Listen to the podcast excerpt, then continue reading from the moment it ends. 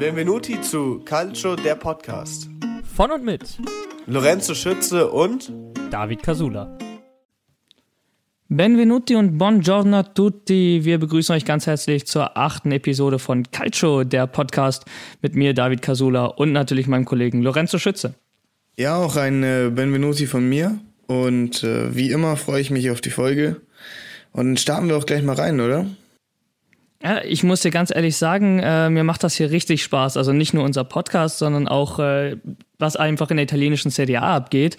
Was ist das denn für eine spannende und überraschende Saison? Also Lazio bereitet Bologna ein Geburtstagsgeschenk, Napoli überrollt weiterhin jeden Gegner in Italien und die Azzurri kämpfen äh, ja bald um den nächsten Titel. Und Juventus Neuzugang Manuel Locatelli gewinnt auf wie abseits des Platzes und was es genau damit auf sich hat, äh, besprechen wir gleich. Andiamo. Ja, erster Spieltag ähm, nach den europäischen Aufgaben für die italienischen Clubs, für die großen italienischen Clubs natürlich.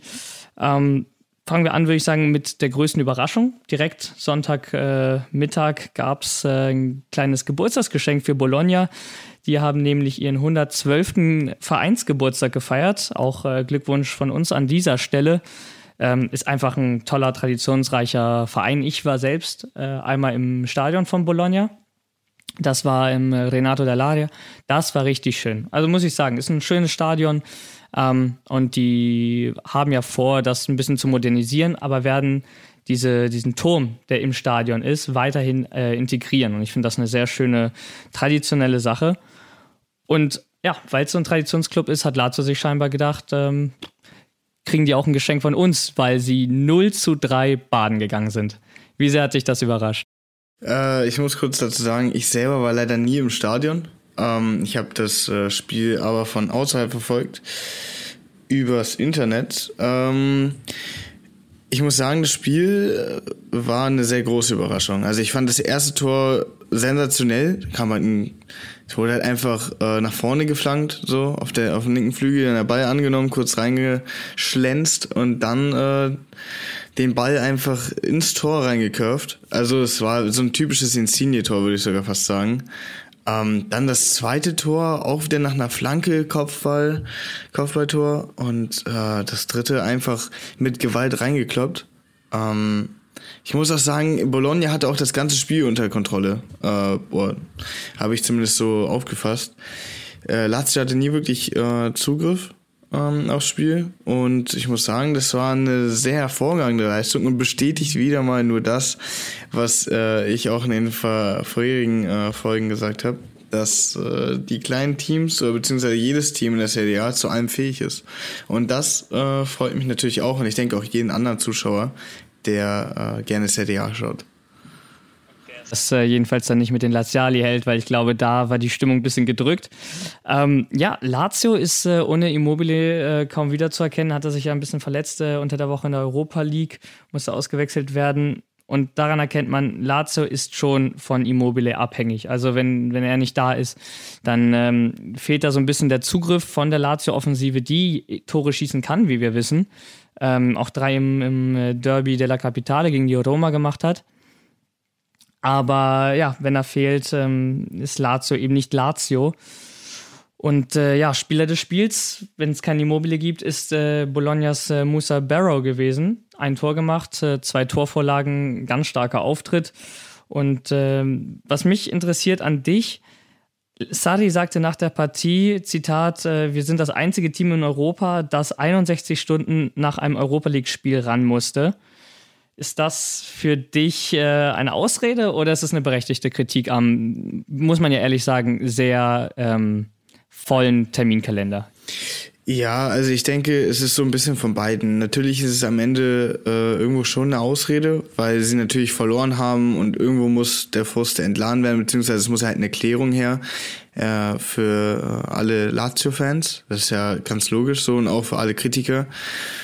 Ähm, auf der anderen Seite ist dann halt aber auch wieder keine Ausrede, weil es stimmt, also 63 Stunden nach einem äh, 61, 61 sogar Stunden sogar nur nach einem äh, Europa League Spiel.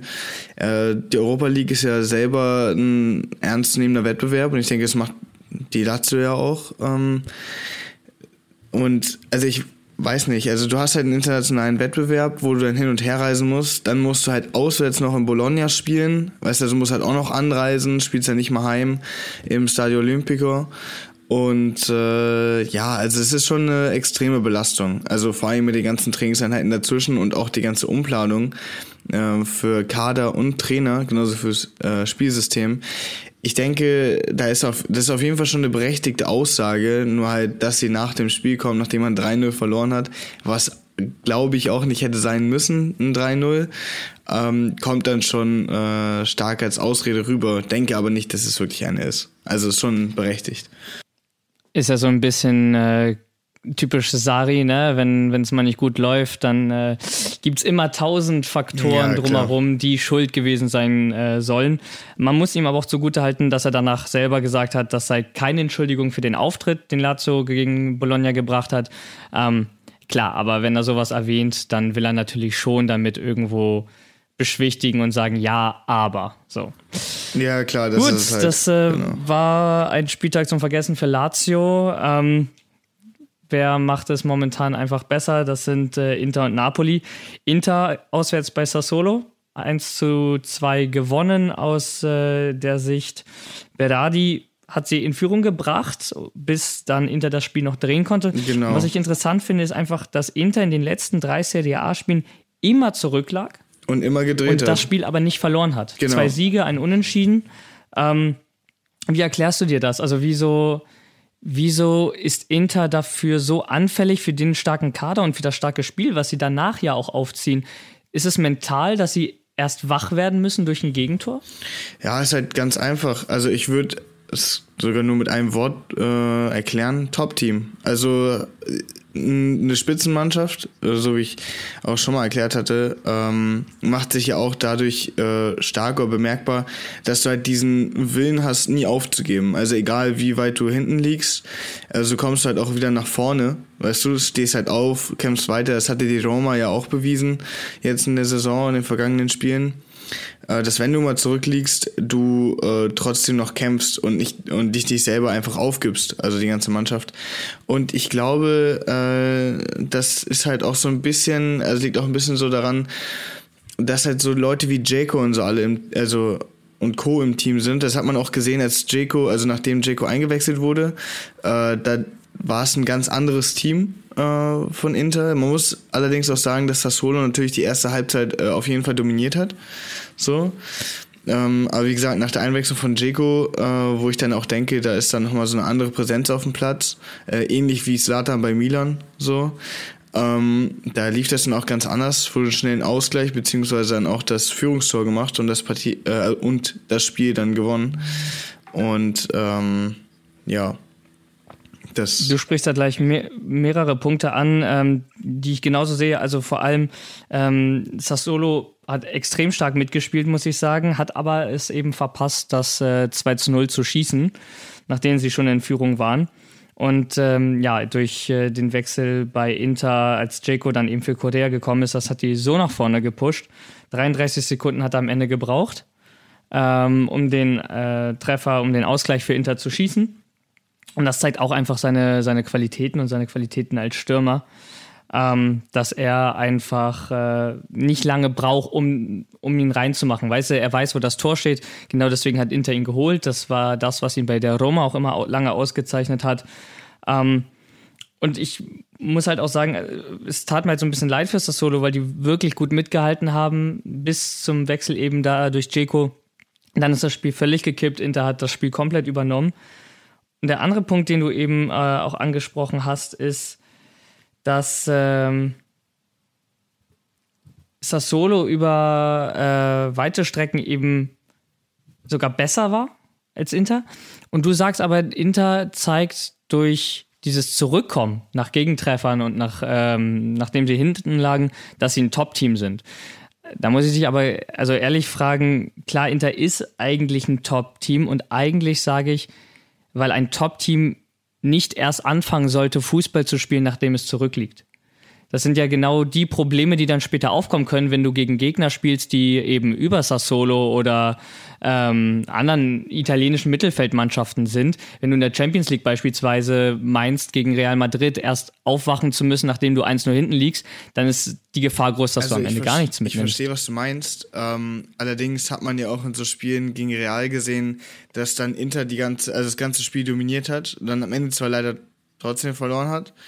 Ähm, aber ich glaube, da liegt es halt auch daran, äh, wie Prioritäten gesetzt werden. Ich denke, dass der Einsatz gegen ähm, Real äh, und gegen Sassuolo ein bisschen anders waren. Also da haben ja auch andere, also es hat ja ein anderes System gespielt und eine, äh, also eine bisschen abgeänderte Elf ähm, hat man ja auch gesehen auf dem Platz gegen Sassuolo als gegen Real. Das ist ja auch ganz klar so. Du hast einmal hast du ein Champions League Spiel und einmal ein CDA Spiel gegen äh, Mittelfeldteam.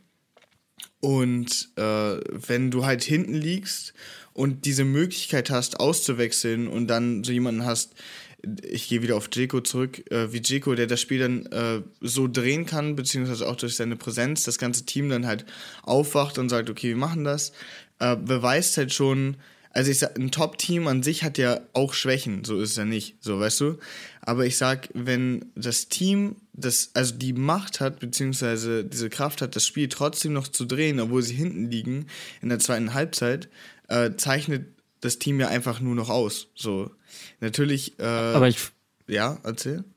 Also ich, ich finde, ähm, Inter zeigt oder offenbart eher damit, dass sie abhängig sind. Äh, entweder abhängig von, von Jaco ähm, aber vor allem vom ersten Treffer. Also das 0-0 gegen Schachter unter der Woche, das 0-1 gegen Real davor in der Champions League. Also wenn sie nicht das erste Tor schießen, ähm, kommt nicht viel dabei rum am Ende. Und äh, das kann eigentlich nicht sein für ein so offensiv starkes Team wie Inter Mailand, ähm, die so abhängig davon sind, dass der erste Treffer fällt, um dann erst aufzuwachen. Also eigentlich müsste der erste Treffer fallen für Inter Mailand, weil sie von Anfang an da sind. Und ich finde, das macht eine Top-Mannschaft aus. Natürlich auch von, ja, okay. von äh, Rückständen wiederzukommen, ja. selbstverständlich, ja. das gehört auch dazu. Ähm, aber darauf kannst du dich nicht verlassen, wenn du solche Ziele hast wie Inter mit äh, Titelverteidigung und in der Champions League weit kommen. Das darf äh, dir, meines Erachtens darf dir das eben nicht passieren. Ähm, dass du da so abhängig von bist. Das äh, muss die Mannschaft selber regulieren können. Ja, okay, gut. Da hast du natürlich auch recht. Ähm, also ich verstehe deinen Punkt total. Äh, ich denke, es ist so ein bisschen äh, von beiden, von dem, was wir gerade gesagt haben. Aber klar, also Inter ist eigentlich ein Top-Team, äh, sowohl in der Serie A als auch in der Champions League. Aber wie ich eben gerade auch schon gesagt habe, äh, natürlich nicht ausgemerzt von Fehlern. So. Also, also oder die das Fehler, ja die niemand. sie haben, merzen sie, äh, können sie ja nicht zu 100% ausmerzen, klar. Also am Ende kommen ja immer andere Fehler oder was auch immer. Genau. Also keine ist halt. Das perfekt, ist ne? definitiv ne? was, wo Insagi äh, auf jeden Fall noch ein bisschen Arbeit vor sich hat. Das. Ähm, wäre ja aber auch sonst langweilig, ne? Also wenn die Mannschaft einwandfrei funktionieren würde. Ähm, das ist sowieso, ja. Frage an, an dich: äh, Es gab einen Aufreger kurz vor der Halbzeit der Frell ist eigentlich durch, läuft äh, auf Handanovic, der verlässt den 16er, gibt einen Zusammenprall. Ähm, im, in der Wiederholung hat man gesehen, dass Handanovic da zwar die Arme wegnimmt, aber De Frell mit seinen Ellbogen im Gesicht trifft und damit verhindert, dass er weiterlaufen kann. Ähm, richtige Entscheidung für dich, dass es äh, keine Karte, keine rote Karte in dem Fall für Handanovic gab und dass der War nicht mehr eingegriffen hat? Oder hast du das anders empfunden? Boah, also ich fand, ich fand die Situation schwierig. Ähm, ich habe allerdings äh, dann auch danach den Kommentator gehört, der dann äh, wieder gesagt hat, wie so üblich bei solchen Aktionen, der kann sich ja nicht in Luft auflösen und das stimmt allerdings. Ähm, wenn Handanovic da hochspringt, also er kommt halt raus, klar, das ist halt ein bisschen viel. Ich finde allerdings, äh, also, den, also das Argument gar nicht so falsch, der kann sich halt nicht in Luft auflösen. So. Ich finde, in der Situation hätte man beides geben können, sowohl rot als auch nichts. Ähm, also, ja, also wenn du die Hand hochnimmst und den dann außer deinem Kopf triffst, ist halt immer ein bisschen schwierig. Aber ich sag, es war keine Fehlentscheidung, sondern einfach nur eine Entscheidung, die Leute verärgert hat, die äh, zum Beispiel auf der Seite von Sassuolo waren. Also ich denke, äh, so wie ich gerade eben auch schon gesagt habe, es hätte beides sein können, sowohl rot als auch ohne Karte. Ich weiß nicht, was du davon hältst. Vielleicht bin ich da auch also alleine ich, meiner Meinung. Nee, also ähm, ich sehe es tatsächlich ein bisschen anders. Also Handanovic kann wirklich von Glück reden, dass er das Spiel noch zu Ende machen durfte. Ähm, völlig äh, ohne Strafe davongekommen ist. Ähm, es ist halt so schade, dass es wieder so eine, so eine Schiedsrichterdiskussion gab. War ja auch nicht die einzige an dem Spieltag, kommen wir beim Milan-Spiel nochmal drauf zu. Ähm, klar, es ist schwierig, wie du, du hast ja auch recht, er kann sich nicht in Luft auflösen, allerdings äh, ist der Frell sonst durch. Ne? Das ist halt die, die Kehrseite. Ähm, also großes Glück für Handanovic und Inter darf sich da äh, bei den Schiedsrichtern, glaube ich, auch ähm, nicht beklagen, ähm, dass sie das Spiel zu elf zu Ende machen durften. Und zu elf das Spiel zu Ende zu machen, war auch definitiv ein wichtiger Faktor, das noch zu drehen und äh, die drei Punkte da zu holen. Ja, drei Punkte holen. Ähm, macht Napoli bisher einwandfrei alle Spiele in der Serie A bisher gewonnen. Weiterhin ungeschlagen Tabellenführer. Sieben Spiele, 18 Tore, nur drei Gegentore eigentlich ist das äh, Stoff, aus dem Meister gemacht werden, oder? Ja, das ist eine Leistung. Also ich habe das Spiel auch gesehen. Äh, Napoli wieder extrem überzeugend. Auch so Charaktere wie Osimen wieder alles gegeben und auch extrem gespielt. Schade fand ich, dass er Fallgezählt dann nicht reingegangen ist. Äh, Boah, der war knapp. Der, der war, war knapp. knapp. Das wäre auch ein wirklich schönes Tor gewesen. Ähm, ja, also ich sag, zeigt auch wieder die Klasse von Osimen. Ne? Also ja, wir hatten letzte Woche drüber gesprochen. Das ist einfach einer der wichtigsten Faktoren für Neapel. Er, ja, erst und, einen Elfer ähm, rausgeholt und dann die Aktion. Also Osimen ist einfach extrem schnell, sehr robust, groß. Also und hat halt auch einfach das Talent am Ball, muss man sagen. Der hat halt wirklich sehr vieles ähm, und wenig, was er nicht kann.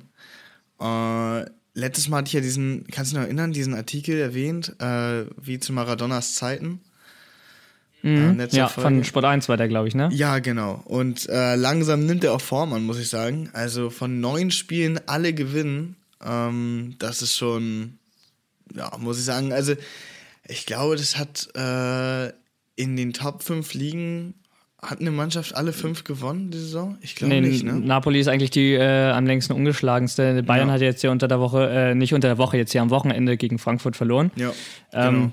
Davor waren die auch neun Spiele ungeschlagen. Paris hat auch. Äh, aber halt mit Champions League und DFB-Pokal. Aber sieben Spiele in der Liga ist Napoli eigentlich äh, ja auch da Spitzenreiter. Ja, weil ich weiß, dass Paris nämlich auch verloren hat, 2-0 gegen Rennes. Ähm, genau. Real ist auch nicht ungeschlagen, also nicht alle neun Spiele. Äh, das ist. Äh, und Barca auch nicht. Und das ist schon. Und das zeigt, also ja, Barca ist ein Schatten seiner selbst ja gerade, ja. aber. Ähm, Ne-, Neapel, äh, ja, versucht wohl gerade unter Spalletti die glorreichen Zeiten wieder aufleben zu lassen. Vielleicht reicht es für den dritten Scudetto. Bis jetzt ja sehr erfolgreich. Ähm, ist noch ein bisschen früh, glaube ich, ne? Ja, also auf jeden Fall. Also es sind ja erst neun Spiele. Wie viel, äh, wie viele Spiele haben wir in der Saison? 34?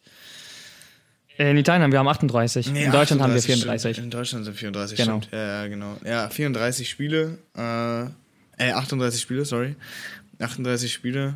Äh, ja, da muss auf jeden Fall noch eine ganze Menge kommen. Ich sag, wenn die alle 38 Spiele ungeschlagen bleiben, wäre das extrem beeindruckend. Also ich glaube, das ist also ein neuer Rekord. Ich bin kein äh, Neapel-Fan, so viel sei auch mal verraten, aber wenn die 38 Spiele ungeschlagen bleiben und am Ende den Scudetto gewinnen, dann ändert sich das. Ähm, dann, dann, muss man, dann muss man das auch äh, ja, anerkennen und äh, ihm den, den Scudetto dann vielleicht eben auch gönnen. Äh, schauen wir aber mal, wie es weitergeht. Aber wo du es gerade angesprochen hast, der Elfmeter, das war äh, ein bisschen, bisschen Krampf. Insigne äh, verschossen, Nachschuss, wieder Dragowski gehalten, Ey, wirklich sehr, sagen, sehr starke war aber Aktion. Extrem stark gehalten von Dragowski. Extrem war sehr stark gehalten. Ja. Also war, war relativ hochgeschossen. Äh, da die, die Hand noch ranzukriegen, ist, ist nicht einfach, kann ich ja selber als Töter auch ähm, bestätigen. Ja, glaube ich. Und dann auch wieder schnell beim, beim Nachschuss da zu sein, super. Natürlich bitter, wenn das am Ende völlig umsonst ist und nicht belohnt wird. Aber es zeigt eben auch diesen Willen von Neapel, weißt du, denn den zweiten und den dritten und irgendwann ist er eben drin, weil auch genügend im Strafraum sind. Ja. Auf jeden Fall. Und äh, von daher verdient das Tor dann ja natürlich auch am Ende. Also der Elfmeter war ja sowieso unstrittig. Ähm, von daher ähm, geht das schon in Ordnung. Und apropos Insigne, ähm, gerade aufgekommen, Wechselgerüchte. Insigne vielleicht in die Premier League wird äh, mit dem FC Chelsea und dem FC Arsenal in Verbindung gebracht. Ähm, wie siehst du das? Würdest du einen Wechsel von Insigne nach England ähm, für ihn, für den richtigen Schritt halten, aufgrund seiner Spielweise? Oder sollte er bei Neapel bleiben? Nicht nur aufgrund seines Stellenwertes, sondern er ist ja auch in der Nähe von Neapel geboren, in äh, Maggiore. Das ist ja eigentlich so sein Verein. Und wie siehst du das? Wie stehst du dazu? Sollte er nochmal zu einem größeren Club gehen oder Neapel lieber helfen, selber so ein großer Club zu werden? Äh, ich gebe die Frage gleich mal gerne zurück, nachdem ich mein Statement dazu abgegeben habe. Ähm, denn das, was du gerade gesagt hast, beziehungsweise wie du mich gerade gefragt hast, waren das gerade zwei verschiedene Aspekte. Also sportlich muss ich sagen, wäre es der richtige Schritt, äh, aber auch schon seit längerer Zeit, muss ich sagen. Ich war selber ähm, überrascht, vor ein paar Jahren weiß ich, dass äh, Insigne nicht gewechselt ist schon mal. Es gab ja schon mal ein Gerücht, in die Premier League zu gehen. Ähm, äh, Im Sommer gab es ja auch das Gerücht, dass er eventuell innerhalb der Liga wechselt, ne? Zu, zu Inter wurde da gehandelt. Ja, genau, aber also das habe ich auch völlig ausgeschlossen gehalten. Also einfach, weil der so, wie du gerade schon gesagt hast, Napoli-affin ist. Ähm, der kommt ja auch von da, das ist seine Stadt. Äh, nee, aber sportlich würde ich sagen, wäre es richtig, beziehungsweise auf jeden Fall kein falscher Schritt in die Premier League zu gehen. Ähm, seine Spielweise gut. Äh, die kann man auf jeden Fall einbauen. Ich meine, so jemand wie Coutinho, der äh, hat ja auch extrem erfolgreiche Jahre bei Liverpool gehabt. Ist ja auch so ein äh, kleinerer, bisschen, also, was geht, was heißt schmächtig, aber auf jeden Fall kleinerer Spieler, sehr wendig, äh, sehr agil und äh, zieht auch gerne äh, von links rein und äh, curft ihn dann ins Eck. Ähm, also quasi genauso ein, äh, ein ähnlicher Spielertyp wie Insigne, würde ich jetzt sagen. Äh, allerdings, weil du es ja gerade gesagt hast, ist bei mir, also für mich ist es immer extrem schwierig, in Ziele wechseln zu gehen, einfach aufgrund seiner Herkunft und seiner Verbundenheit zum Club und seinen Stellenwert. Ich meine, er trägt die äh, Kapitänsbinde, äh, seine Nummer, die 24. Ich glaube, die wird auch irgendwann ähm, äh, aufgehangen, die 24. Da bin ich fast schon überzeugt von. Wenn der weiter so spielt, das ist ja eine Club-Ikone, ist für mich immer schwierig vorzustellen, dass der wechselt. Deshalb würde ich dich gerne fragen, äh, was du dazu sagst. Also sagst du, das ist äh, richtig? Oder würdest du sagen, lieber bei äh, Napoli bleiben? Also der Wechsel klingt falsch, eben weil er Neapel ist und äh. Neapel ihn auch braucht die stehen ja auch äh, nicht zuletzt aufgrund seiner Leistung eben jetzt da auf dem ersten Platz. Und das wäre auf jeden Fall ein herber Verlust.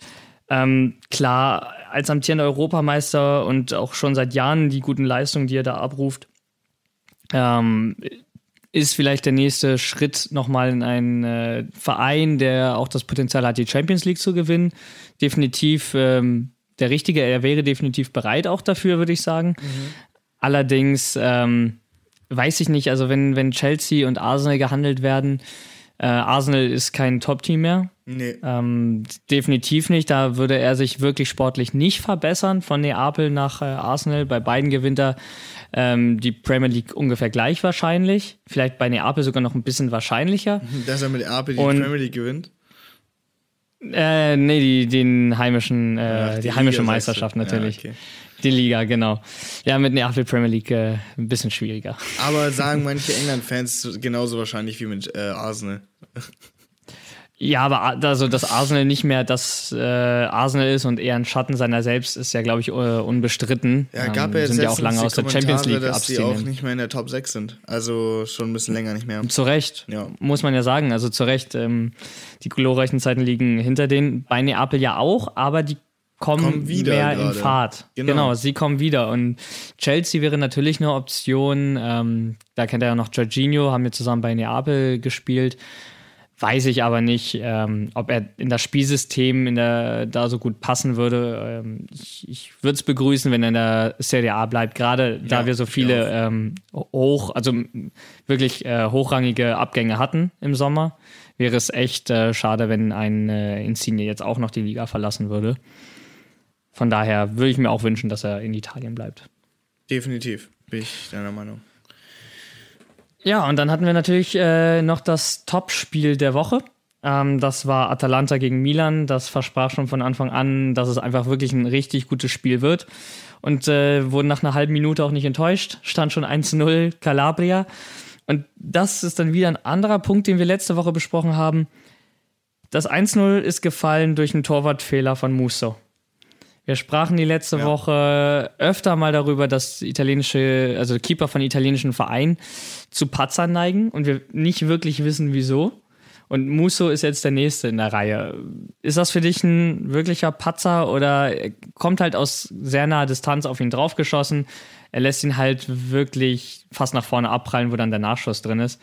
Ist das für dich, wo du sagen würdest, das ist ein klarer Torwartfehler oder es ist einfach, es sieht einfach nur unglücklich aus. Also es ist auf jeden Fall ein Torwartfehler, natürlich auch unglücklich, der will das ja eigentlich nicht so machen, ähm, ist ja auch äh, logisch. Aber an sich schon ein Patzer, würde ich sagen. Also, weil du lässt ja einen Ball, ich weiß ja nicht, du bist ja der Torwart hier, äh, aber du lässt ja einen Ball eigentlich nicht nach vorne klatschen, sondern wenn du ihn kriegst, lässt du ihn ja irgendwo am besten zur Seite, äh, wenn nicht sogar genau. direkt ins Ausklatschen. Oder hältst du natürlich fest, das natürlich, wäre natürlich sehr schwierig gewesen in der Situation, aber äh, ihn nach vorne abspringen zu lassen und in so einer Bedrängnis halt, äh, ist immer ein bisschen schwierig. Deshalb würde ich auch sagen, ist das äh, ein Torwartfehler. Ich glaube, äh, ja, dein äh, Kommentar ist auf jeden Fall nochmal wichtig, was du dazu sagst. Ja, also, ja, also aufgrund der ähm, kurzen Distanz, äh, wo er den Ball bekommt, ist es eine extrem schwierige Situation, die vielleicht auch Klar, gar nicht so ja. aussieht von außen. Ähm, aber ich gebe dir da recht, ähm, er ist schnell unten und äh, dann muss er versuchen, sich vielleicht wirklich lang zu machen und den Ball festzuhalten äh, oder eben zur Seite abklatschen zu lassen, als äh, versuchen, ihn ähm, in, im kurzen Block zu stoppen, weil von dort aus ist er dann einfach wirklich direkt wieder abgesprungen. Ähm, Schwierig zu sagen, aber am Ende würde ich auch sagen, es ist ein Torwartfehler von Muso. Aber er war ja auch nicht der Einzige, der einen gemacht hat. Äh, kurz Zeit später hat sich Remo Freuler gedacht, äh, was er kann, kann ich auch. Und äh, hat den zweiten Fehler gemacht, weil er den Ball einfach nicht abspielt und dann verliert an, an Tonali. Und der macht das dann einfach super, läuft auf den Kasten zu und äh, schiebt zum 2-0 ein. Ja, was natürlich doppelt ärgerlich ist. Auch. Genau, einmal als Ex äh, generell, er ist ja auch gebürtiger äh, Bresciano, das ist bei Atalanta natürlich nochmal doppelt schmerzhaft, dass so einer trifft. Ähm, das ist, ja, da hat äh, Atalanta sich einfach wirklich ähm, selbst sabotiert und äh, das Spiel schon relativ früh äh, in Milans Hände gelegt. Ist natürlich bitter.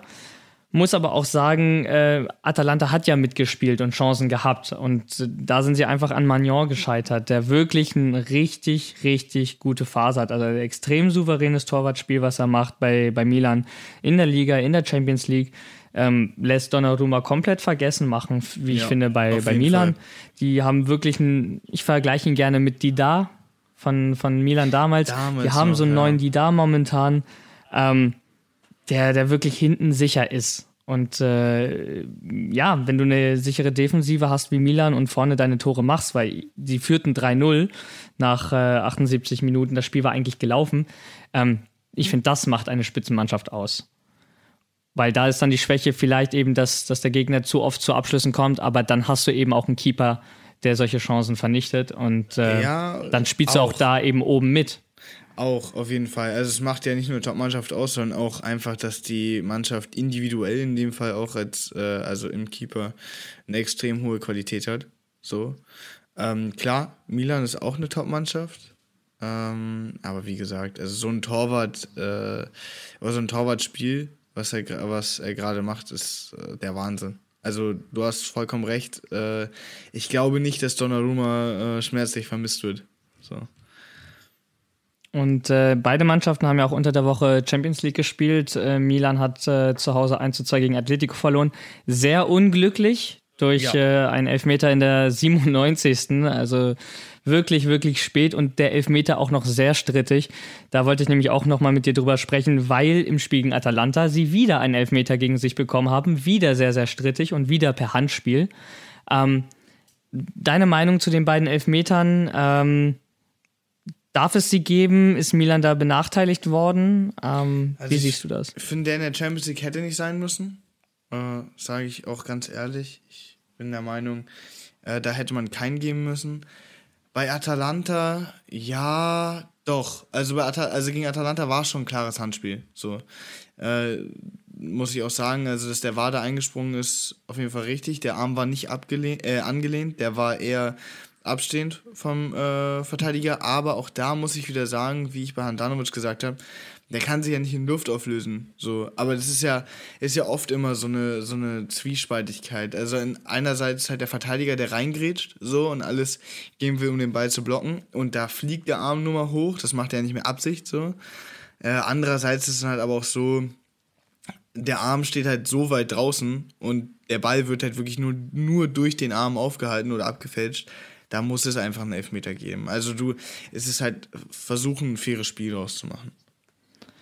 Ich finde es äh, extrem schwer, also, also beide Aktionen. Äh, du hast bei, bleiben wir erstmal bei dem Atalanta-Spiel, ähm, gibt es eigentlich die Regel, dass wenn der Ball vom eigenen Körper dir in die Hand springt, es kein Elfmeter ist, weil Klar. das nicht beabsichtigt ist. Auf der anderen Seite eben hast du recht, ähm, der Arm ist sehr weit oben. Dadurch blockt er den Ball auch ab. Ähm, ja. Man kann verstehen, warum äh, der Schiedsrichter sich, äh, sich für Elfmeter entschieden hat. Ähm, vielleicht auch so ein bisschen aus dem Grund, dass Milan auch schon 3-0 geführt hat und äh, er sich dachte, okay, in so einer 50-50-Aktion ähm, kann ich den Atalanta geben, ohne zu sehr ins Spiel einzugreifen. Ähm, dass er sich vielleicht dann eher dieses eine Prozent äh, auf die Seite von Atalanta geschlagen hat. In der Champions League muss ich ehrlich sagen, für mich war das ein Elfmeter. Äh, ja. Milan-Fans, die wir, mich jetzt wahrscheinlich hören, äh, werden mir da vehement widersprechen, aber Klar, der Ball ist irgendwie zwischen zwei Spielern eingeklemmt, aber dann ist der Arm auch zu weit draußen. Und darum geht es ja. Der Arm, äh, es geht um diese natürliche Armbewegung. Und der Arm war wirklich so weit draußen abgespreizt, dass er den Ball dadurch aufgehalten hat. Und ich kann verstehen, dass das dann eben ähm, vom VAR nicht als klare Fehlentscheidung interpretiert wird und Chark hier ja, okay. äh, deswegen das letzte Wort hatte. Ja, das stimmt schon. Ist natürlich beides unglücklich, weil in beiden Situationen kannst du sagen, der Milan-Spieler kann sich nicht in Luft auflösen. Und das ist auch ein Argument zu sagen, dass man dann einen Elfmeter nicht gibt. Also wir werden, glaube ich, niemals eine perfekte Handregel finden äh, und immer weiter darüber diskutieren müssen dass die beiden Elfmeter mehr als unglücklich waren für Milan und äh, die sehr viel Pech dabei hatten, die gegen sich gepfiffen zu bekommen. Ähm, ich glaube, das steht außer Frage. Ja, das stimmt. Ähm, ja, aber nicht nur Milan hat äh, Champions League gespielt, sondern auch Atalanta. Die haben gegen Young Boys Bern äh, mit 1-0 gewonnen. Torschütze in der 68. Minute war Matteo Pessina und der hat äh, mit diesem Tor Geschichte geschrieben, denn es war das sein erstes äh, Champions League Tor. Es war das erste Tor im äh, Gewiss Stadium von Atalanta und er ist der erste Italiener, der in der Champions League für die Bergamaschi getroffen hat. Und was Matteo Pessina ähm, ja, beim vereinseigenen Sender zu seiner historischen Leistung sagt, haben wir hier für euch. Genau. Ich habe all diese Dinge nicht gewusst, während ich gespielt habe. Ich höre das von Ihnen zum ersten Mal und äh, bin extrem stolz und geehrt, diese Dinge erreicht zu haben und es in Atalantas Geschichte zu schaffen. Vor allem, weil wir es mit dem, was wir tun, verdienen und auch alle Fans und Menschen aus Bergamo es verdienen. Es ist nur gerecht. Wir haben diesen Sieg verdient und dürfen diesen Abend jetzt auch genießen. Ja, also er selber hatte das gar nicht so auf dem Schirm. Ähm, ist ihm aber auch, glaube ich, recht. Äh, er freut sich eher über die drei Punkte für seine Mannschaft als über diese eigenen Erfolge, die er damit erreicht hat. Und ich finde, genau das macht diesen Geist von Atalanta eben aus. Weißt du, sie sind ein Team, die sind eine Einheit. Und wenn sie mal nicht gewinnen, ähm, dann rappeln sie sich zusammen wieder auf und gewinnen dann das nächste Spiel und kämpfen sich da genauso wieder rein. Und ähm, ja, von daher Glückwunsch an Atalanta für diese wirklich wichtigen drei Punkte in der Champions League. Ähm, natürlich bitter, kleiner Wermutstropfen. Gosens hatte sich da verletzt, musste ausgewechselt werden. Ähm, natürlich gute Besserung und dass er auch schnell wieder fit wird an der Stelle. Ja, auch von mir. War das dann vielleicht auch ein Grund, warum sie gegen, gegen Milan so ein bisschen haben federn lassen und die Anschlusstreffer erst zu spät gemacht haben und es ja, zu spät aufgewacht sind? Also ich muss ehrlich sagen, äh, weil wir ja vorhin über Lazio geredet hatten und die gesagt haben, dass, äh, oder wir dann auf diese Doppelbelastung äh, zu sprechen kamen, auch da macht sich die Doppelbelastung auf jeden Fall bemerkbar. Allerdings muss ich auch sagen, dass Milan ja genauso in der Champions League spielt. So, da nehmen sich die beiden ja nicht viel. Mm. Und klar, also Verletzungen, vor allen Dingen bei Stammspielern und äh, auch Schlüsselspielern wie bei Gosens, macht sich natürlich bemerkbar. Allerdings ist das auch keine Ausrede. So, äh, Atalanta hätte von Anfang an ihre Chancen ein bisschen besser nutzen sollen. Ähm, haben allerdings, so wie du auch schon gesagt hast, sowieso ein gutes Spiel gemacht und sind auch fast zurückgekommen. So haben wir zwei Anschlusstreffer gemacht. Deshalb äh, denke ich, war das Spiel schon äh, relativ gut so, wie es jetzt geendet ist. Und äh, auf jeden Fall am Ende kann man auch sagen, drei verdiente Punkte für Milan. Definitiv, und apropos Milan, äh, wir sagen Happy Birthday nachträglich an äh, Slatan. Der mhm. ist nämlich gestern 40 äh, Jahre alt geworden und hat sich äh, prompt zum Geburtstag selbst einen äh, goldenen Ferrari gekauft.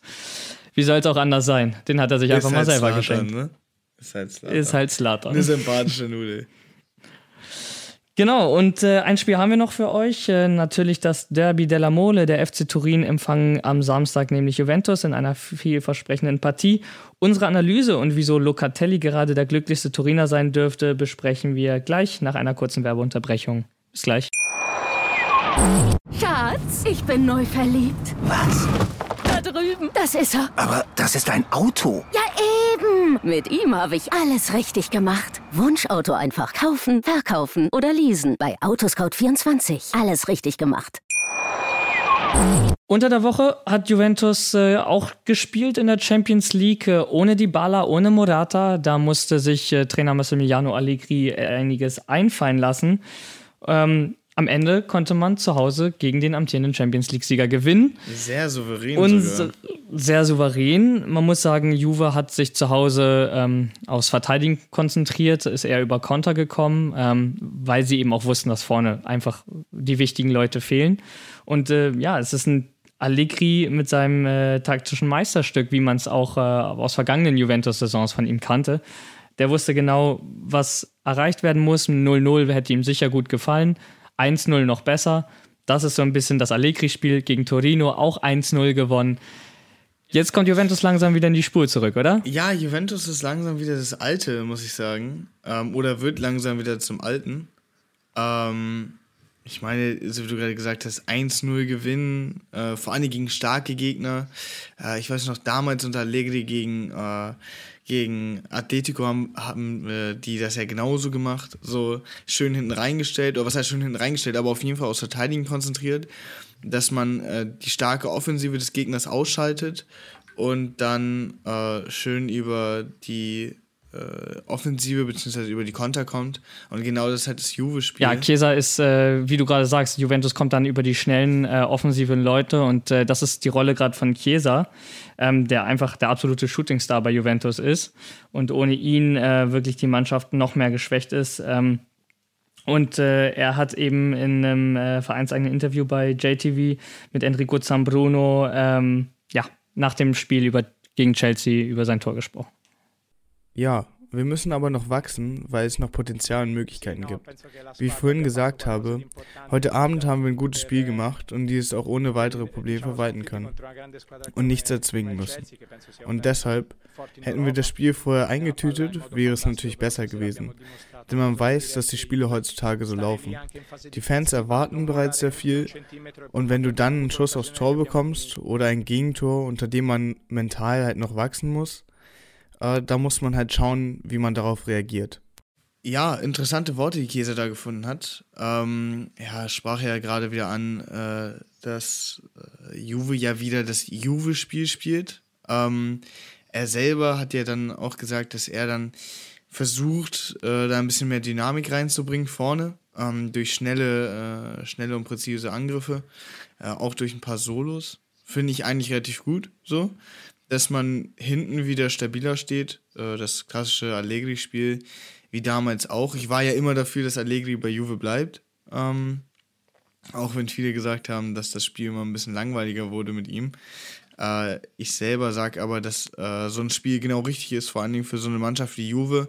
Und vor allem dann so Akteure zu haben wie damals, äh, vergleiche ich Käser gerne mit Tevez, äh, weil Tevez damals auch so einer war, der hat sich dann den Ball genommen, durch ein paar durch, also immer wieder mal ein paar Stiche in die Verteidigung gesetzt hat. Und äh, genauso einer ist Käser, finde ich auch. Also der sich einfach mal im Bein nimmt und dann halt auch mal draufhält.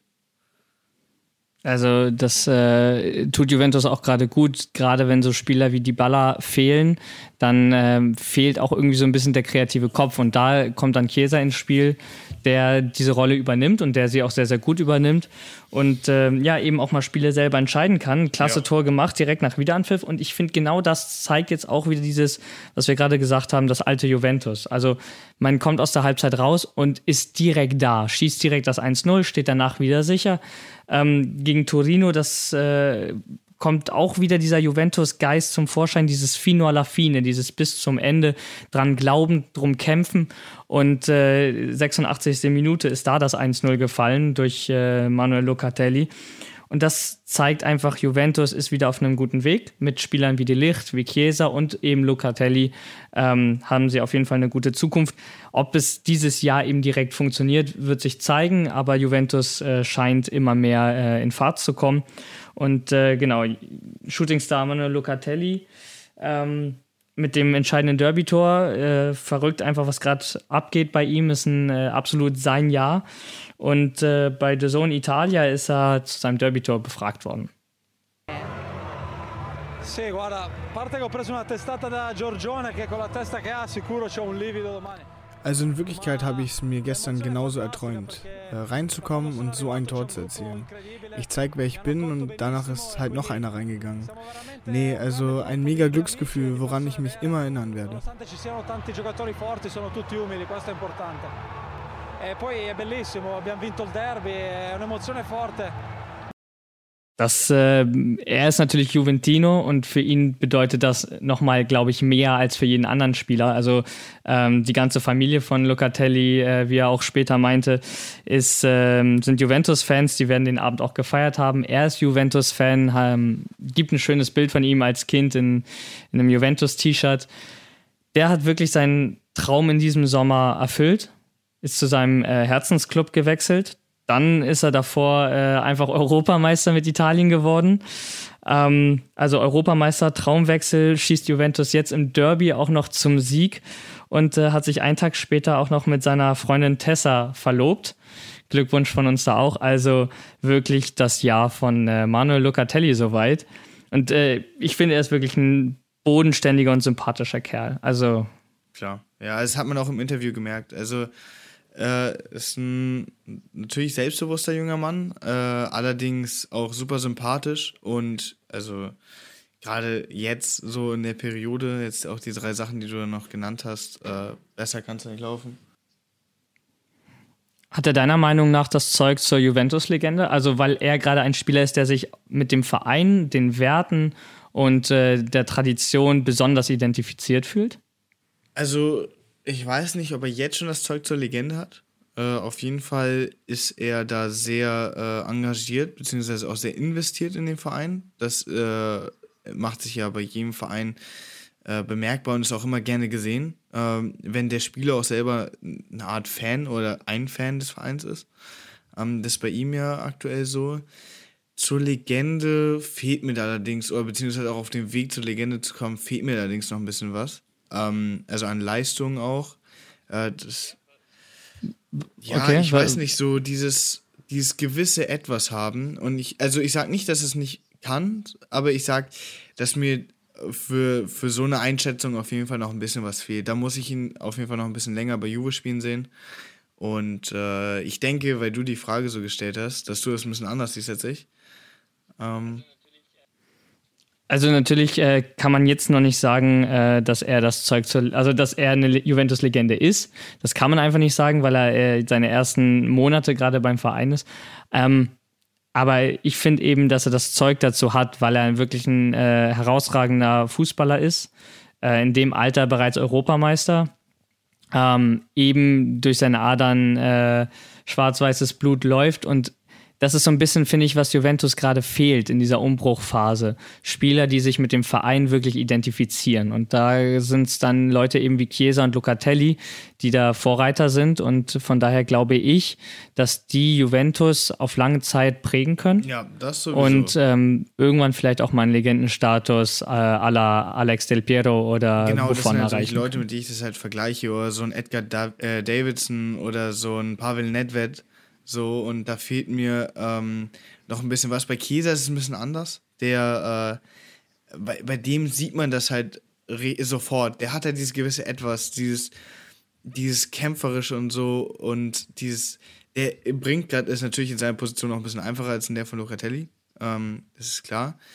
Äh, aber bei ihm sage ich, äh, der hat ganz klar das Zeug dazu, äh, eine Legende zu werden und auch einer der besten Fußballspieler der Welt. Äh, da lehne ich mich so weit aus dem Fenster. bei Locatelli, wie gesagt, muss ich ihn halt noch ein bisschen länger spielen sehen, aber Chiesa spielt ja auch schon ein bisschen länger als Locatelli für Juve.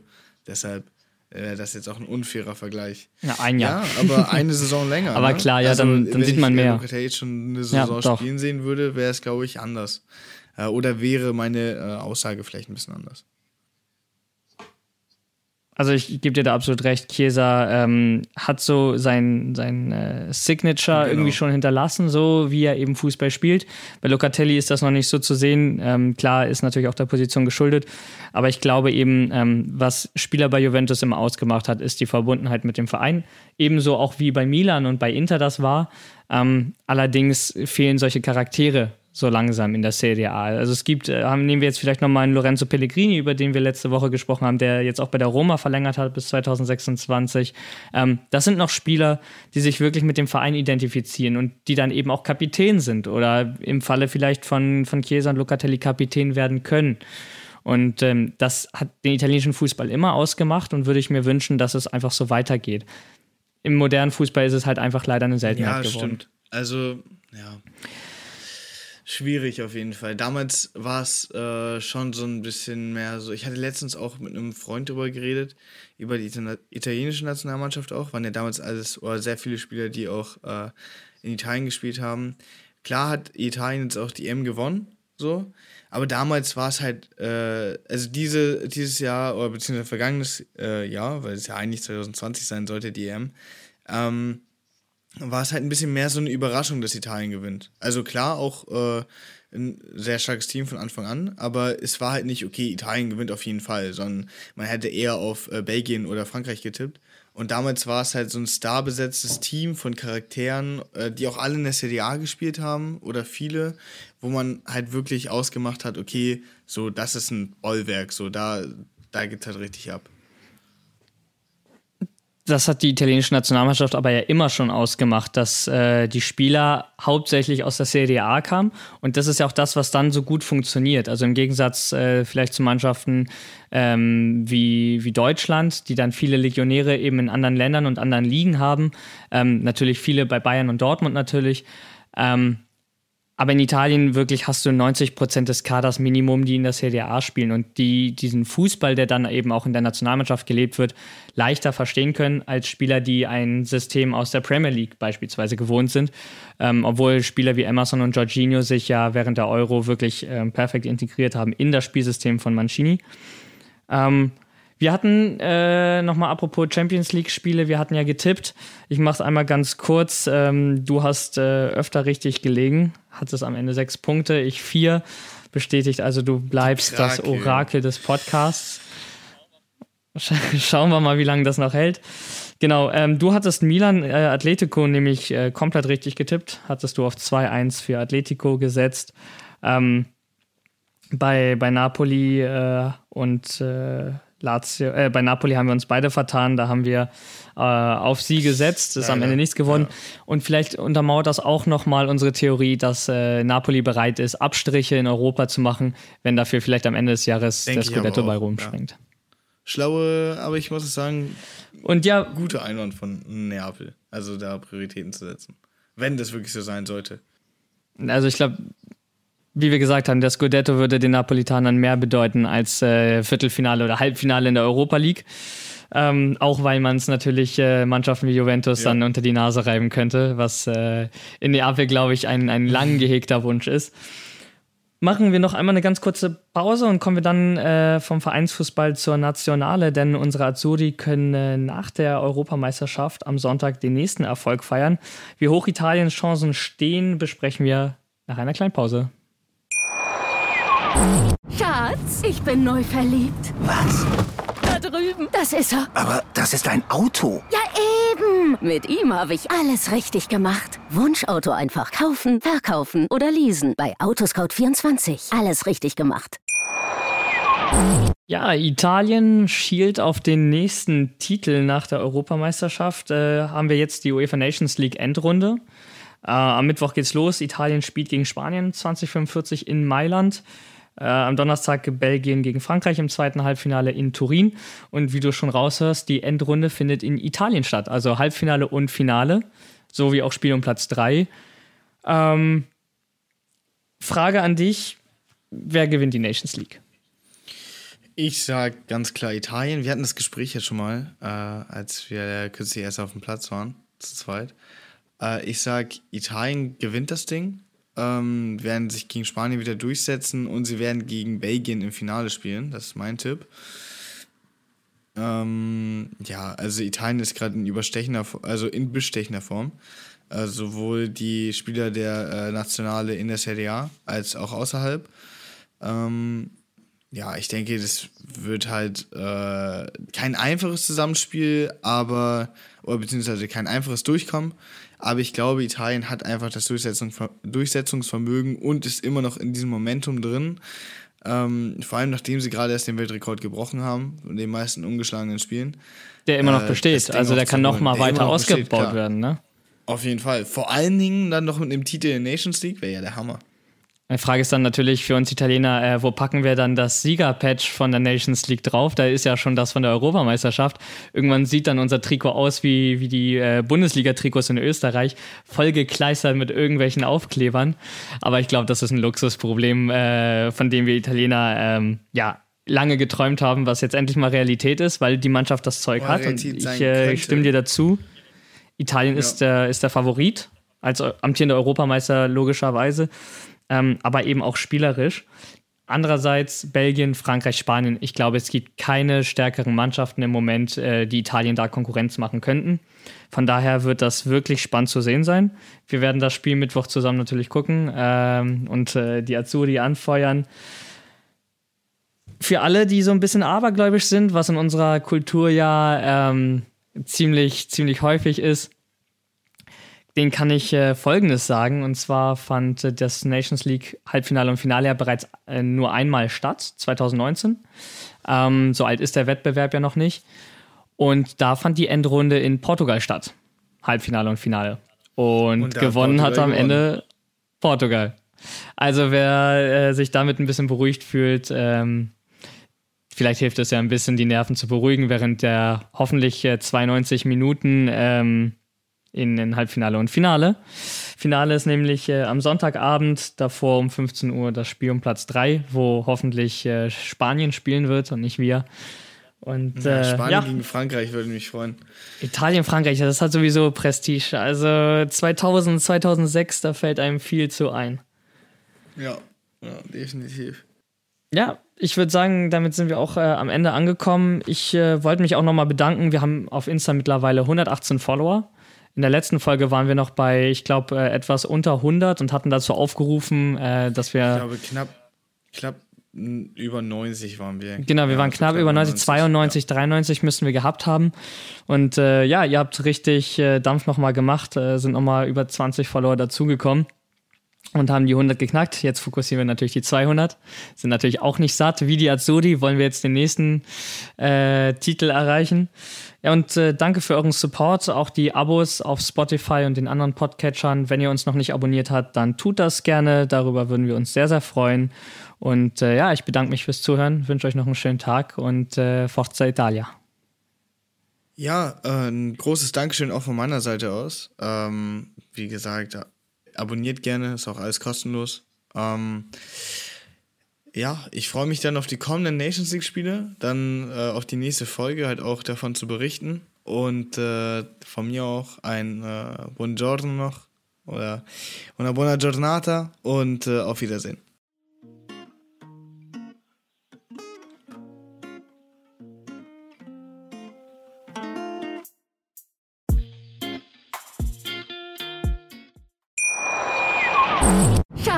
Ich bin neu verliebt. Was?